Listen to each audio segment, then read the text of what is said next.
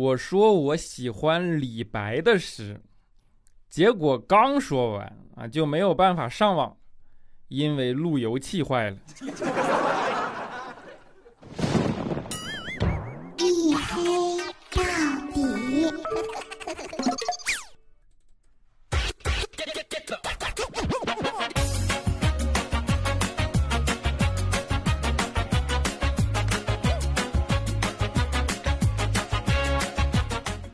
各位，欢迎收听，这里是大型不奇幻、不悬疑、不科普、不励志、不时尚、不青春，唯独认真搞笑的娱乐脱口秀节目《一黑到底》，我是你们的隐身狗六哥小黑。拯救周几不重要啊！五一这小长假五天啊，你们都出去玩了吗？啊，相信。呃，应该有绝大部分的人还是选择了呃待在家里，对吧？因为不管是怎么样，心里还是有个风险意识嘛。就是出去呢，毕竟感觉上还是那么没有那么的安全，对吧？不如待在家里，呃，来的保险。当然呢，在这件事情上，我认同大多数人的想法，我跟你们的想法也类似啊。我也觉得待在家里好啊，不出去呢，主要是因为我没有钱。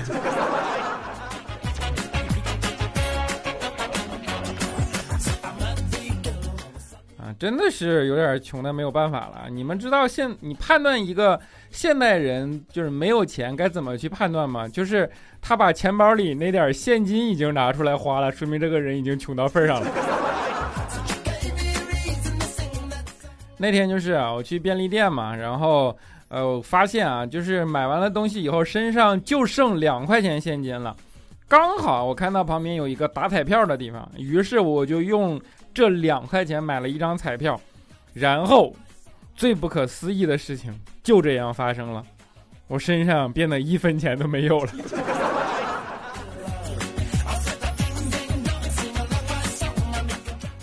啊，的确啊，就是现在这样这样的情况也影响了一些人的生活，然后呢，大家。呃，包括在去买东西的时候，也都会去比较啊。比如说，肖琴最近想买个沙发啊，但是因为疫情影响了他的经济情况嘛，他不能买个新沙发，那怎么办呢？他就买个二手沙发吧。于是呢，去买二手沙发就和人家去讲价嘛。那个沙发标价三千八，他就和人家店主在那儿讨价还价，讨价还价。最后店主让步，嗯，说三千五可以成交。肖鑫就觉得这太贵了，对吧？但是店主再也不让步了，没办法，肖鑫只好就跟店主就拜拜嘛。于是你看，是个互联网人群，对吧？肖鑫就随手打了个八八六啊，结果刚打过去，店主没想到说了一句八八六就八八六，成交。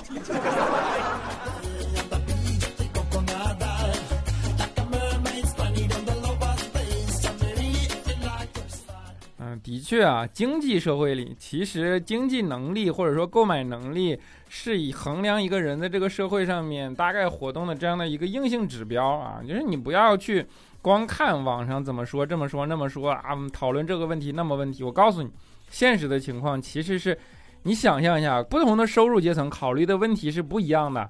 比如说一个月薪五万的人，他考虑的问题会是什么呢？会是在想。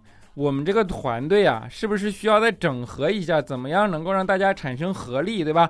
以免能让这个项目快点的做成，然后能够形成快速的爆发力，在市场上能够占据一席之地，快速的具备竞争力。那月薪两万的人他会想什么呢？他说：“哎呀，我估计这个方案还要再改改。客户到底是喜欢什么呢？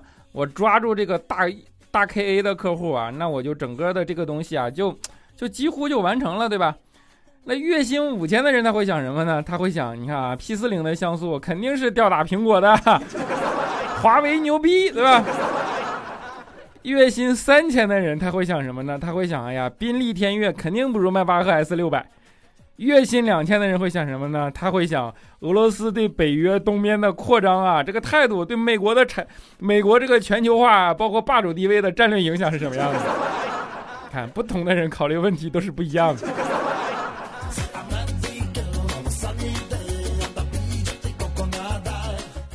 我们说仰望星空，脚踏实地啊，其实脚踏实地这件事情真的很重要。我跟你讲，如果你的学业生涯里边能有一个老师教给你脚踏实地这件事情，其实会对你的人生产生非常大的帮助。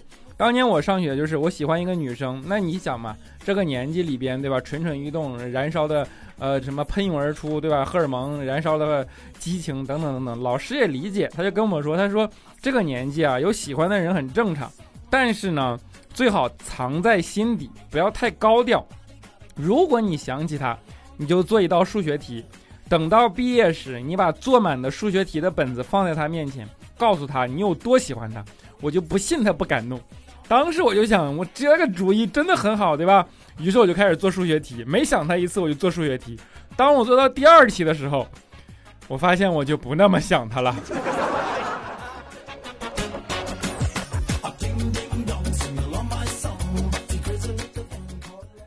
真的，你的经历是要有轻重缓急的。你知道，人生最最害怕的事情就是你在 特别想照顾一个姑娘的年纪，但是没有照顾那个姑娘的实力，对吧？所以说，先充实你自己的实力这件事情非常非常的重要啊！你比如说，呃，其实任何的生活上面的决策都是对于这样实力的评估的结果。你像肖钦之前就是，那不前几天刚拿了驾照吗？他就 拿到驾照以后，他就开始想一件事儿啊，你说。我经常在外面跑，对吧？风里来雨里去的，那我是不是应该去寻找一个可以为我遮风挡雨的这样的家伙呢？对吧？我找到这样的一个东西，那我每天如果能够让下雨淋不到头，刮风吹不到顶，对吧？然后我带着这个东西出去还倍儿有面儿。哎呀，我就想，这得多好！那我们一想，这话一说出来，估计肯定就是要买车了嘛。结果啊，衡量许久，发现他买了一个电动车的头盔。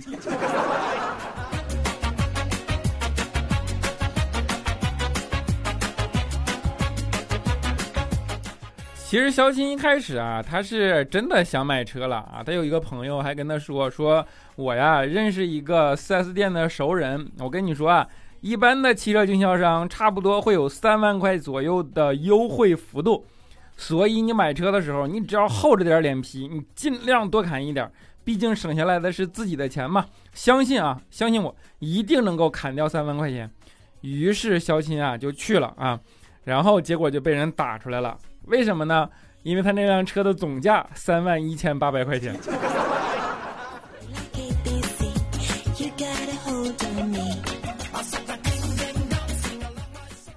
啊，当然呢，肖钦骑电动车也不是没有付出过代价啊，就是粉碎性骨折，然后去医院里边就照了个 X 光，然后医生拿着 X 光一看，粉碎性骨折，对着肖钦说：“我天哪，你这是人渣呀！” 这是肖钦离人渣最近的一次。然后他就去养嘛，然后那个护士就跟肖钦说：“啊，说你摸摸腿。”你摸摸有没有感觉啊？肖钦摸了摸腿，说：“嗯，还是蛮有感觉。”结果护士啪给了肖钦一个大嘴巴子：“你他妈摸你自己的腿！”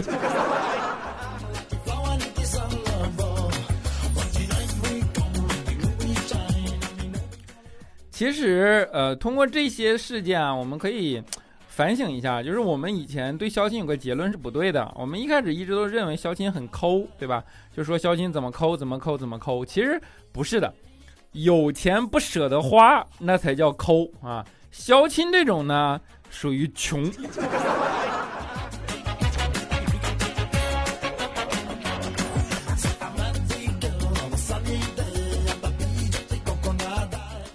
啊，肖钦有一次啊，就是他之前有女朋友的啊，跟他女朋友吵架，两个人就冷战嘛。然后肖钦就说啊，有没有什么办法能让女朋友理他？我们就是说说你这样啊，你回家你把自来水的总闸关掉，把饮水机里的水喝光，对吧？把厕所的电灯泡拧松，把卧室的空调遥控器的电池抠掉，再给他把电脑里装几个病毒，这样他就自然而然要开口跟你说话了。因为你回家这些所有事儿都是要男的干的嘛，对吧？小新一听啊，特别有道理，就按照我们说的东西啊，回去计划特别的周密啊，一样一样的照做了。结果他女朋友。回家以后发现啊，我去，这也不能用，那也不能用，什么东西都是坏的。一看肖琴，你看穷这个逼样，长得还这么丑，对吧？这日子没法过了，分手。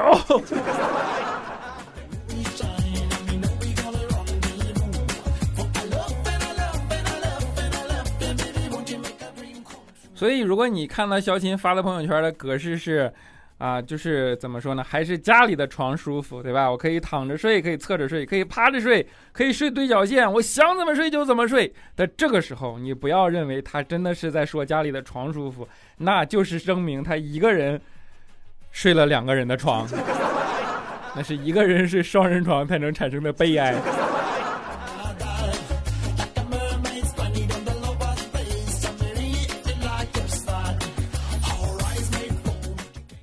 你知道吗？就是当男人一个男人单身久了以后啊，他就会形成一些歪理邪说、谬论，对吧？比如说，好多直男啊，他就会推出一个理论啊，叫做说男人帮女人拎包，这是一个比较窝囊的行为。这个东西我认同啊，因为这件事情我也曾经做过啊。我跟你说，我一去帮个女的拎包，她当场就报警了。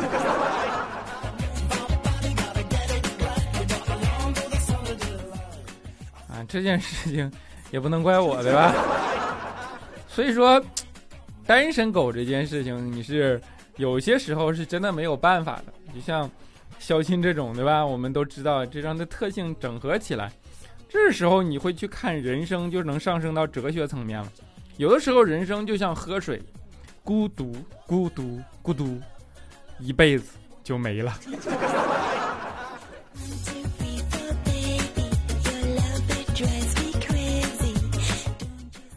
当然，社交网络其实现在改变了很多事儿啊。让原来那些比较沉默自卑、不善交际的屌丝，用朋友圈有了一丝，呃，怎么说呢？自秀的空间，或者说交易，啊，交易去了。交易是个什么词儿？展示自己的这样的机会啊。所以朋友圈代表了很多人的呃心声，或者说这种开屏的一面，对吧？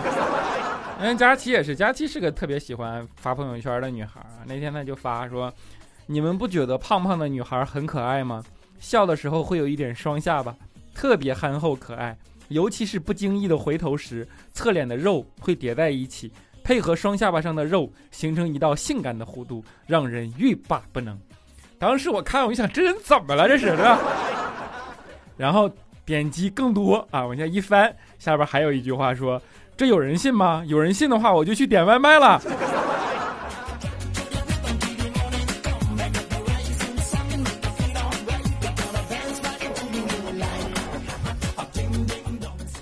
所以你们知道生活对于你的哲学矛盾是什么吗？就是说，不管你是饿肚子还是怎么样，你的身体的潜意识永远认为脂肪是保护你生命安全的最重要的东西。比如说你饿了，他就觉得你饿了，要赶紧给你增加脂肪，对吧？但是呢，脂肪又是影响美观最重要的一项指标。人生就是这么的矛盾，对吧？还有一个矛盾是什么？你相信女生知道对吧？你去了美容院。美容院永远都告诉你你缺水，但是你去按摩店，他一定会告诉你你湿气太重。这两个东西按理来说是差不多的呀，为什么截然不同？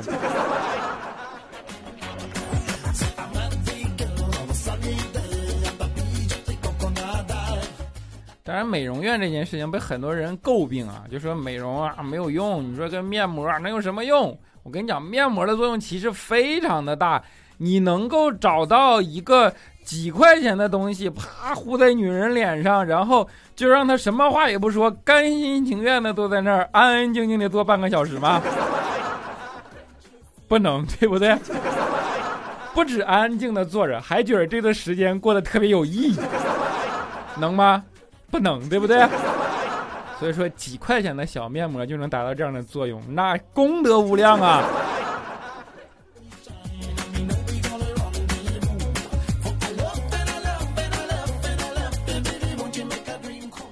当然，每个人觉得东西不一样。你比如说佳琪，他觉得，呃，面膜当然不用说了。他真正觉得没用的是那些健身操的视频，啊，当时我就是不理解，我说为啥呀？啊，就你怎么就觉得没用呢？佳琪说，你看啊，他们告诉我说有个三十天就能减肥的视频，我只要看完，那我就能减肥了。我跟你讲，我坐在电脑前连续看了一个月，一点效果都没有。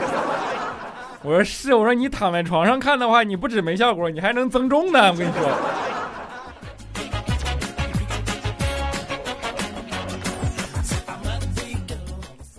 佳琪其实这么长时间也一直单身啊，大家也都着急。出于同事之间的情谊嘛，那大家也不能就这么眼睁睁的看着他单身而不理不睬，对吧？于是大家就想办法让佳琪去相亲。但是呢，每次佳琪相亲回来的结果都不是很好。上一次呢就回来，然后呢，怎么说呢，就是跟我们同步相亲的近况，我们就问他，我说这个东西怎么样啊？佳琪说，哎呀，对方觉着我像雾像雨又像风。我说这我天哪，这不夸你呢吗？多文艺啊！佳琪说，我感觉不是，他说我的感觉应应该就是像雾像雨又像风，啥玩意儿都像，除了不像人。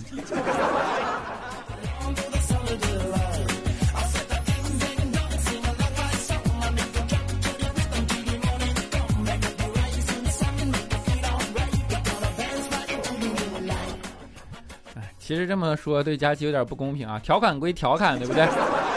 你佳琪把面膜敷上还是很美的，平时去买买点东西把钱花掉还是很有利的。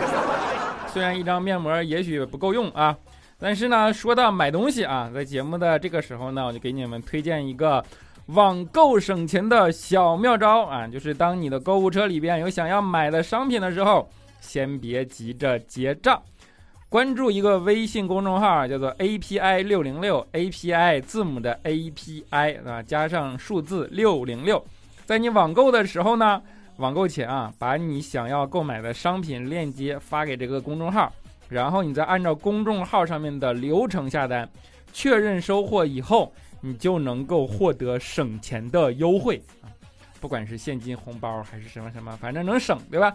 淘宝、京东、拼多多、饿了么，反正等等等等，现在主流的大平台，你能想到的它都支持。公众号的名字是 API 六零六啊，字母的 API 加上数字的六零六啊，送给败家的你们，好吧？想败家去加他啊！啊，当然加的时候备注一下从哪儿来啊！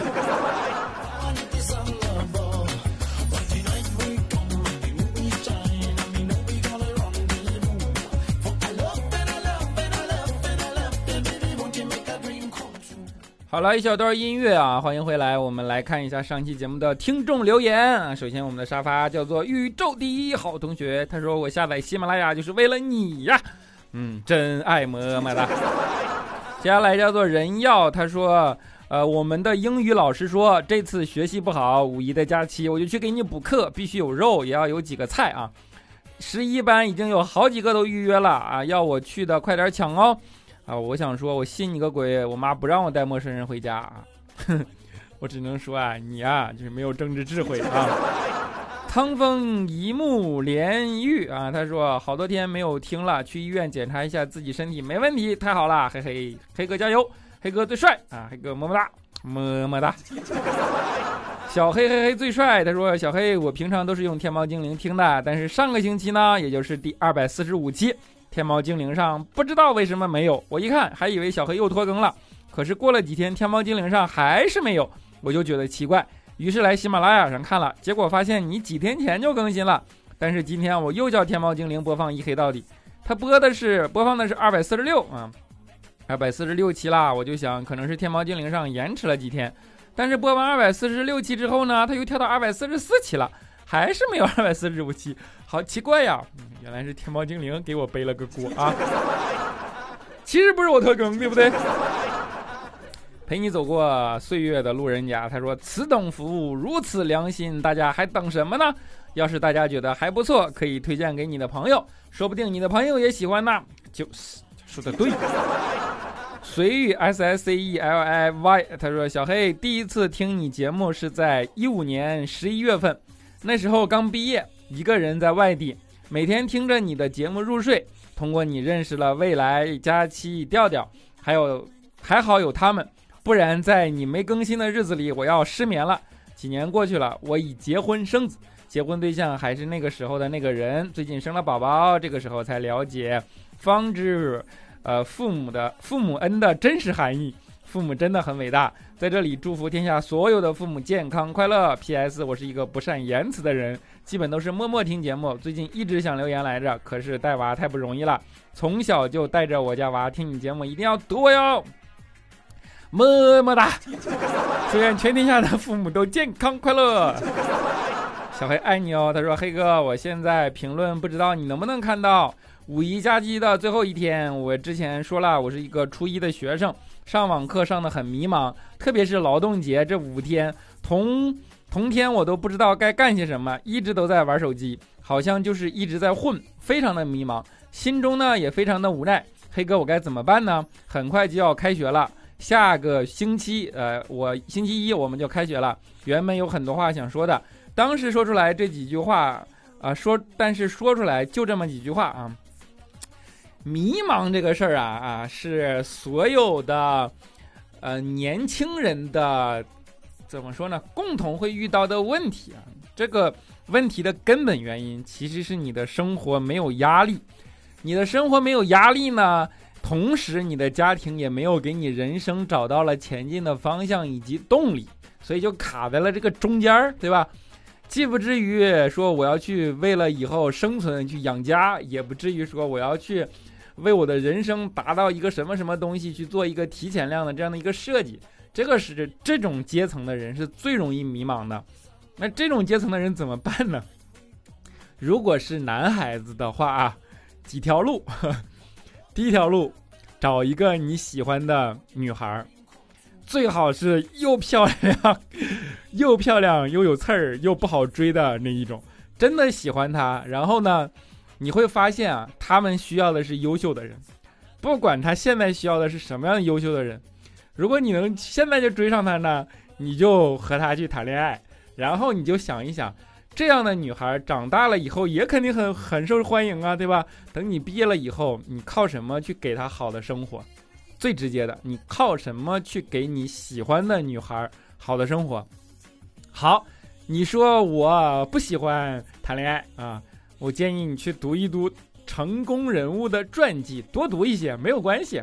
什么各个领域的成功人物，看看他们的故事，能不能在这些人身上找到一些共鸣，然后给你建立一个，呃，人生的未来方向的向往，或者说整个的一个呃顶层建筑。说好，我的人生要像他一样精彩，我要怎么怎样，怎么怎么样，看看能不能找到这样的欲望。如果能找到这两种，最好，对吧？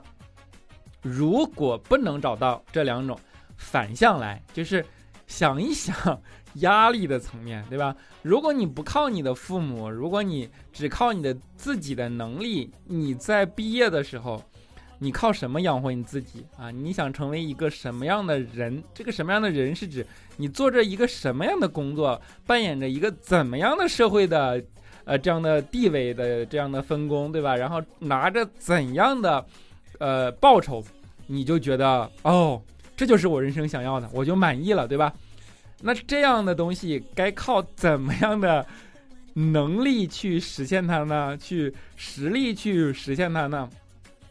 如果连这个也没有，那你就说我什么也想不清楚，我就觉得玩玩手机挺好的，那也没有关系啊，因为生活的压力会一点一点的降临到，就是让你真切的感受到嘛，那就等真切的感受到的时候再。努力也行啊，当然就是先看到的人呢，先努力，先努力的人可能会占先机，对吧？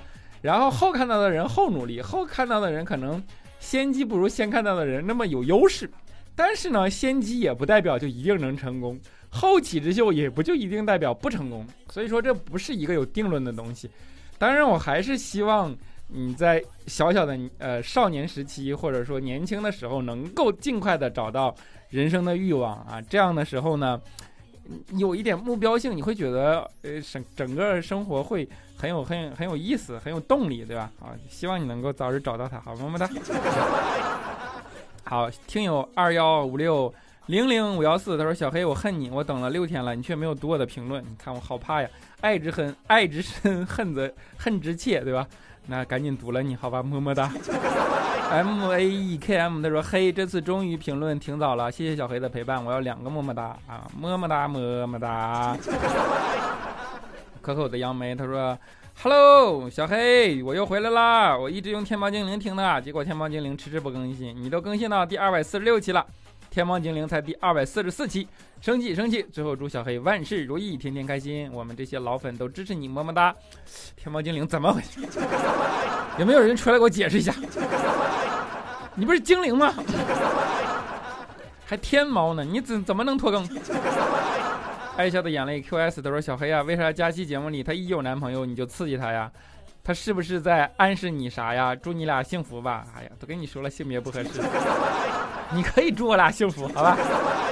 小黑啊，幺三二幺三七三二七七 e h d e，他说小黑听你节目好几年了，最近才开始评论，以前单身，现在还单身，希望你能坚持到我生娃，哈哈，好希望将来带着娃听你的节目，这个东西一点都不难，只要你生了娃，你应该说好希望我生娃的时候你还更新，对吧？我觉得这个也不难，就是你只要生了娃，节目在那儿，你带着娃听，这不就很容易的事儿啊？这个 flag 有什么好立？很正常，很正常啊！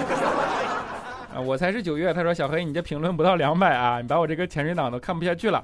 我从第一期就一直在听，从来没有间断过。但是留言你就是不读我，哎，可怜呐！哎，你不能潜水吗？你再潜水就该沉底了。我跟你说，给我一段仁爱路。他说：黑哥，为啥减肥这么难啊？我本来睡不着，刷一会儿微博，可微博大半夜给我推送各种美食吃播的短视频。”我越看越饿，越饿越清醒，生活好难呀！我要怎么吃都不胖该多好？怎么感觉是假期呢？啊，接下来叫小心翼翼，他说：“小黑呀，我好想你读一下我的呢，我特别喜欢你的节目，因为天猫精灵这家伙，我被迫下了喜马拉雅。我来给你说一下这天猫精灵这家伙的梗吧。上次我闺蜜说了个牛肉煎包，天猫精灵就答应了。”你说天猫精灵是不是饿了？他说答应是啥意思啊？是帮你下单了吗？还是什么？哎呀，这这挺智能啊，这又符合佳期的需求了啊！这 我觉得挺挺好的。啊，倩倩爱钱钱，他说这个时间跨度我都上大学了，好久都没听了，现在再听还是很开心。你的声音真好听，真有眼光，品味还是很好的啊！你的品味真好。只能这么说。好，我们接下来叫做我家旺仔只给小黑。他说听小黑节目一年了，一直没有评论过，激动激动，别的不要，叫三个么么哒，没有问题啊，么么哒，啊么么哒么么哒嘛，不就是容易啊？节目的最后啊，给大家带来一首嗯王菲的歌，叫做《无问西东》啊，就是。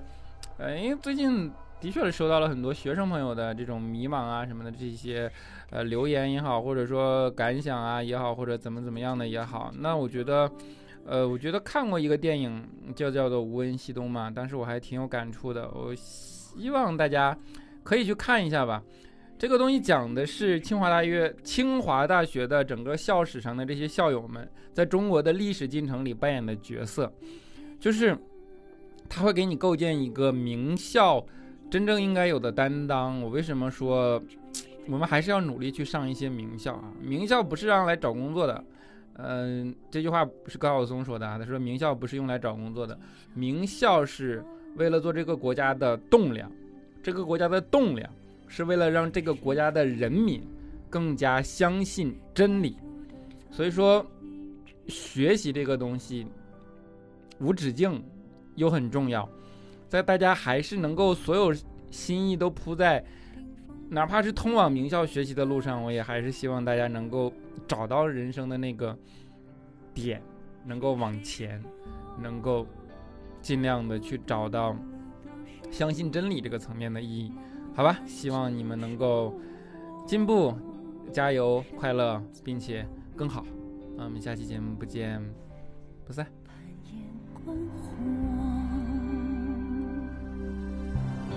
情。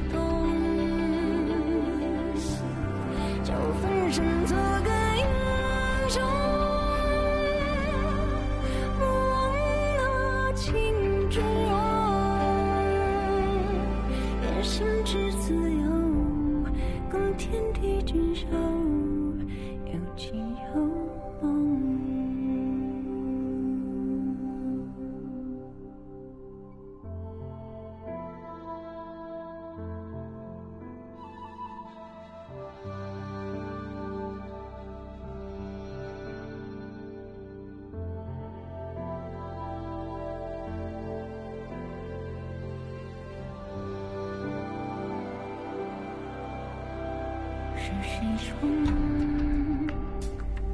带路的草叶一直